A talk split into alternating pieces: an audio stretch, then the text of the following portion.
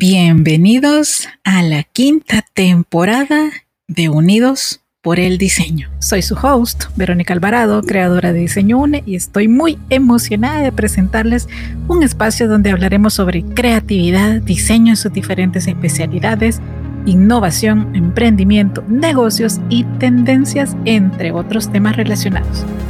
Aquí nos unimos a través del diseño para explorar nuevas ideas, aprender de los mejores de la industria y conectarnos con una comunidad de mentes creativas.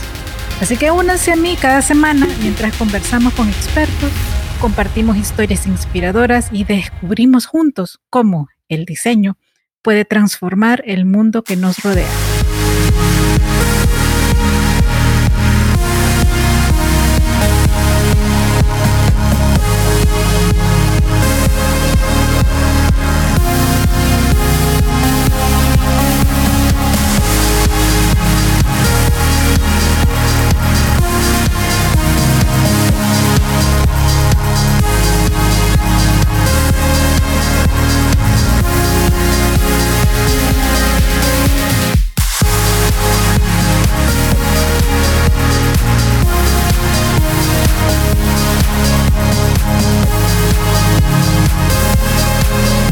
Por el diseño.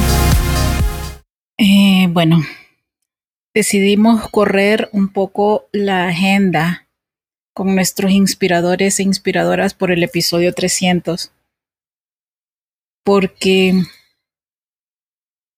estuve haciendo una investigación muy seria, muy comprometida con la generación Z y la llevé a los millennials que es esta generación intermedia entre los Zetas y los millennials, y yo voy a emitir una reflexión propia. A veces creo que esta generación es Z cuando le conviene y es millennial cuando le conviene. Eh, a veces no saben qué son. Em, y esto tiene que ver mi investigación con la desconexión emocional y la gratificación efímera del celular, entiéndase, de las redes sociales especialmente. Y los hallazgos no solo son inquietantes, son preocupantes. Y realmente quiero darle seguimiento al tema emocional Ojalá podamos ir concretando una miniserie en relación al tema. En este episodio solo les voy a presentar cinco de los efectos que la desconexión emocional o como yo le he llamado de la anestesia emocional puede provocar en una persona. En realidad nos puede pasar a cualquier generación pero en los más jóvenes, los que nacieron en esta era digital, lo tienen aún más difícil, es más retador, por lo que les voy a ir comentando a continuación. La verdad es que también mucho depende de la educación en casa, de los hábitos que los padres les permitan desarrollar o no a sus hijos. Para ir inculcando esta inteligencia emocional, intrapersonal e interpersonal y por lo tanto de una capacidad de autogestión.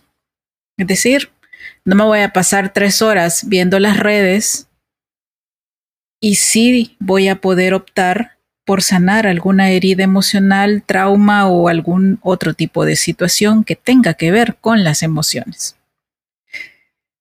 La gran tendencia es dejarlo para después. Sí, ahorita puedo estar en una mega crisis y llorar, encerrarme y tomar algún tipo de actitud en relación a eso pero no precisamente resolverlo. Y ese es el problema, que el mundo emocional pareciera no ser tan tanto.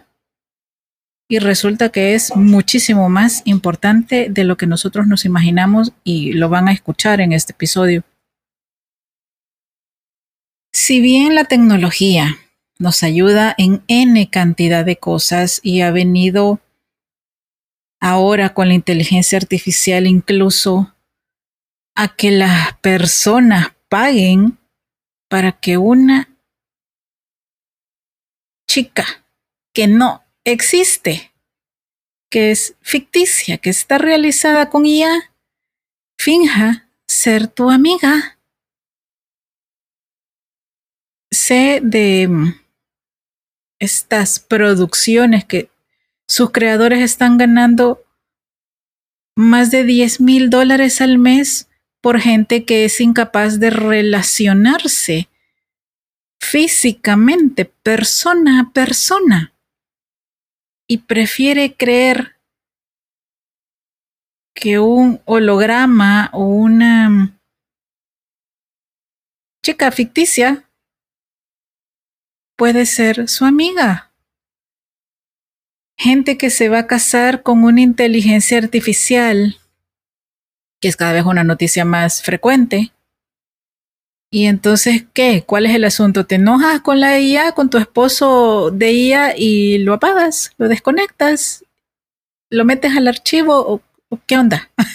¿Qué nos está pasando? En serio, ¿qué nos está pasando? El problema es que esto va en aumento. Y la, el desarrollo de la inteligencia emocional, que es lo que deberíamos estar optando, no está sucediendo. En serio es preocupante. Fíjense, ¿qué cosas puede generar esta desconexión emocional?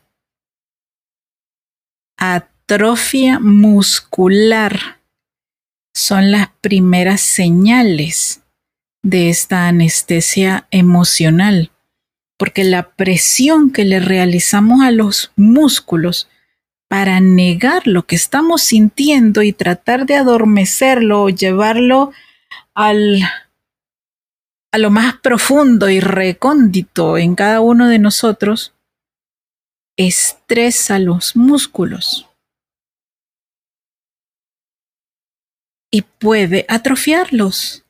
¿Ustedes se imaginan dejar de caminar por un temor no resuelto? ¿Ustedes se imaginan reaccionar? Y aquí sí, les voy a dar un ejemplo real. No me gusta el mar. Todos mis amigos cercanos lo saben. La sensación de profundidad no me agrada, por lo tanto no la busco, jamás bucearía, o sea, ni siquiera me agrada la idea de ir en barco por una situación traumática, sí, es por eso, y entonces, ¿qué pasa? Ya no es miedo, es fobia. Les puedo decir que con solo escuchar una llamada de mis papás felices en un paseo hace años, yo estaba verde porque escuchaba el ruido em, del mar en el ferry que ellos iban.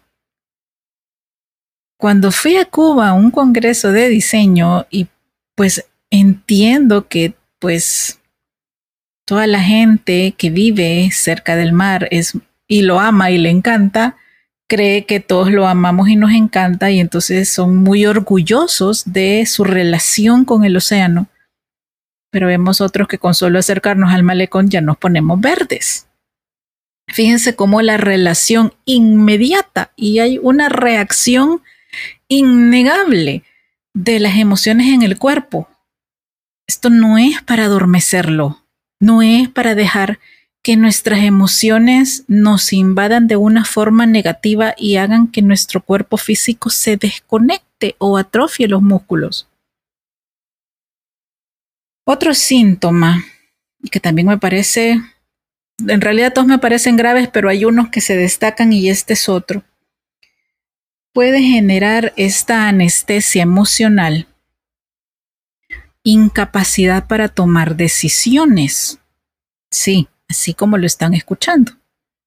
Esto puede afectar, obviamente, tu mundo laboral, porque una persona con ese nivel de inseguridad interna nunca va a saber si lo que está decidiendo está bien o está mal. Y va a empezar a depender de otras personas que le digan qué hacer en cada situación. Eso no puede ser. Y esto tiene que ver con esa desconexión emocional. Esto puede escalar en sentido inverso, llegando a números en negativo muy grandes. Tenemos que mantener la capacidad de abordar nuestro mundo emocional siempre, dejar de tenerle miedo.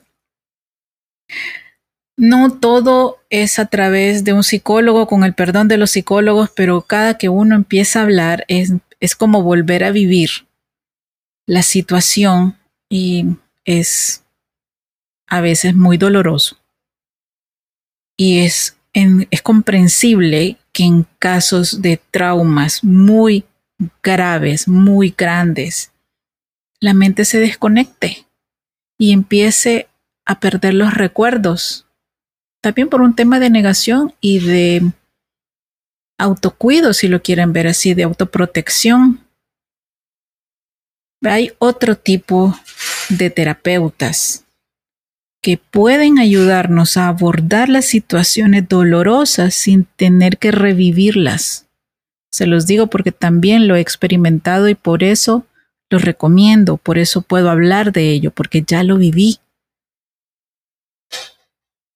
Yo si les digo quiero ser de las personas que aborde su mundo emocional, aunque a veces duele, aunque a veces haya que verlo otra vez, pero no siempre tenemos que revivirlo para empezar a sanarlo. Y mientras más realizas ese tipo de terapias mal llamadas alternativas, porque no es una alternativa, son terapias complementarias. En serio, optemos por ello. No hay nada más rico que tener paz contigo, con el mundo. Pero eso es trabajado. Fíjense, otro, otro síntoma y otra consecuencia de esta anestesia emocional es que la persona se desconecta de su cuerpo para evitar sentir. Y volvemos al punto uno, o sea, la atrofia muscular si puede llegar al extremo de que una persona deje de sentir una parte de su cuerpo. Fíjense qué fuerte. Hasta dónde las emociones influyen en nosotros. Imagínese dejar de usar su brazo izquierdo sin que físicamente tenga algún tipo de enfermedad, golpe u otro tipo de dolencia evidente físicamente, que sea nada más emocional. Así de fuerte nos impactan las emociones. En serio es preocupante. En serio es preocupante que le demos el poder de nosotros a un aparato. ¿Y qué pasaría si en serio, como en esta película de Julia Roberts, que está en Netflix, em, tuviéramos un gran apagón? Sin electricidad, no hay internet. Sin internet, no hay redes sociales. ¿Qué sería de estas generaciones digitales que están alienadas y con una adicción real gracias a los algoritmos que, paréntesis, todos los logos de estas plataformas son en azul y están pensados para generarnos una falsa sensación de seguridad y de confianza. Pongámosle más atención a las cosas y no solo nos las traguemos porque es lo que está de moda, porque es tendencia, porque lo que sea. Otro síntoma de esta desconexión emocional, yo la llamaría depresión funcional, que sí es un término que existe, es un término médico, que me mencionó una vez una neuróloga.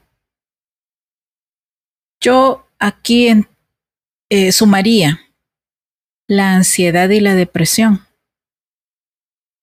Son como estos hermanitos diferentes pero complementarios que también pueden ocasionar la anestesia emocional. Una persona puede verse por fuera sana, productiva, va y cumple con su rutina y por dentro estar casi mecanizada. No siente. O si siente, a lo mejor no es lo que debería o lo sano que pueda estar eh, provocándonos hacia afuera. Y esto, que es son los últimos síntomas que les voy a compartir en este episodio porque de verdad le quiero dar mucha atención al tema de las emociones. Es el estallido. Por un lado, o podemos explotar o podemos implosionar. En ambos sentidos pudieran haber consecuencias graves. ¿Qué tal que explotas en el tráfico? A lo mejor no es el que se, te atravesó el culpable. A lo mejor es todo lo que llevabas de presión adentro y es como una olla de presión cuando explota y eso ocasionó un accidente. O si es una implosión ojalá y no, pudiera llevar también a una acción contra ti mismo. Porque como hay una gran desconexión, hay un gran adormecimiento interno en el mundo del sentir, que es un espectro tan lindo, pero sí es complejo, hay que trabajarlo como todo, Fíjense hasta dónde las emociones nos pueden impactar. Pueden ser tan hermosas y constructivas o tan desastrosas y destructivas. Entonces no las dejemos de lado, no permitamos que un aparato que mañana puede no existir o no funcionar gobierne lo que sentimos, lo que pensamos y lo que hacemos. Sé que no es el episodio más bonito que he grabado, pero sí es el episodio más lleno de descubrimientos recientes de conciencia. En serio, he entrevistado a varias terapeutas, amigas, quienes les agradezco eh, su tiempo, el espacio. Claudia Parada, Silvia de Esquivel, eh, mi nueva terapeuta Hazel Screech, y una investigación muy, muy grande, más la entrevista a una de mis mentís que pertenece pues a la generación Z. Daisy, te lo agradezco. Y Ale como Silenial por abrirme el corazón a explorar cómo sienten y cómo observan en sus respectivas generaciones que se están dando las cosas. Pero en realidad esto puede suceder en cualquier generación y si les digo es algo que quiero continuar formalmente para darles soluciones desde las áreas que tengo formadas, tituladas, comprobadas, validadas y que no lleguemos a estos extremos tan fuertes como perder la movilidad en uno de nuestros miembros o desconectarnos emocional, emocionalmente para andar por la vida como un autómata. No somos robots. Definitivamente lo que nos separa de un robot son las emociones y la conciencia. Bueno, hasta ahí las reflexiones de este episodio. Y pues sigamos adelante. Pónganle atención a cuánto tiempo pasan conectados en su aparatito y cuánto pasan desconectados realmente viviendo este aquí y ahora. Y si en algo les puedo ayudar, escríbanme a vero.dicenoune.net o a cualquiera de nuestras redes que siempre la van a encontrar como arroba dicenoune Será un placer ayudarles. Y ahora, como siempre les digo, abrazos, bendiciones y nos escuchamos pronto. Hasta luego.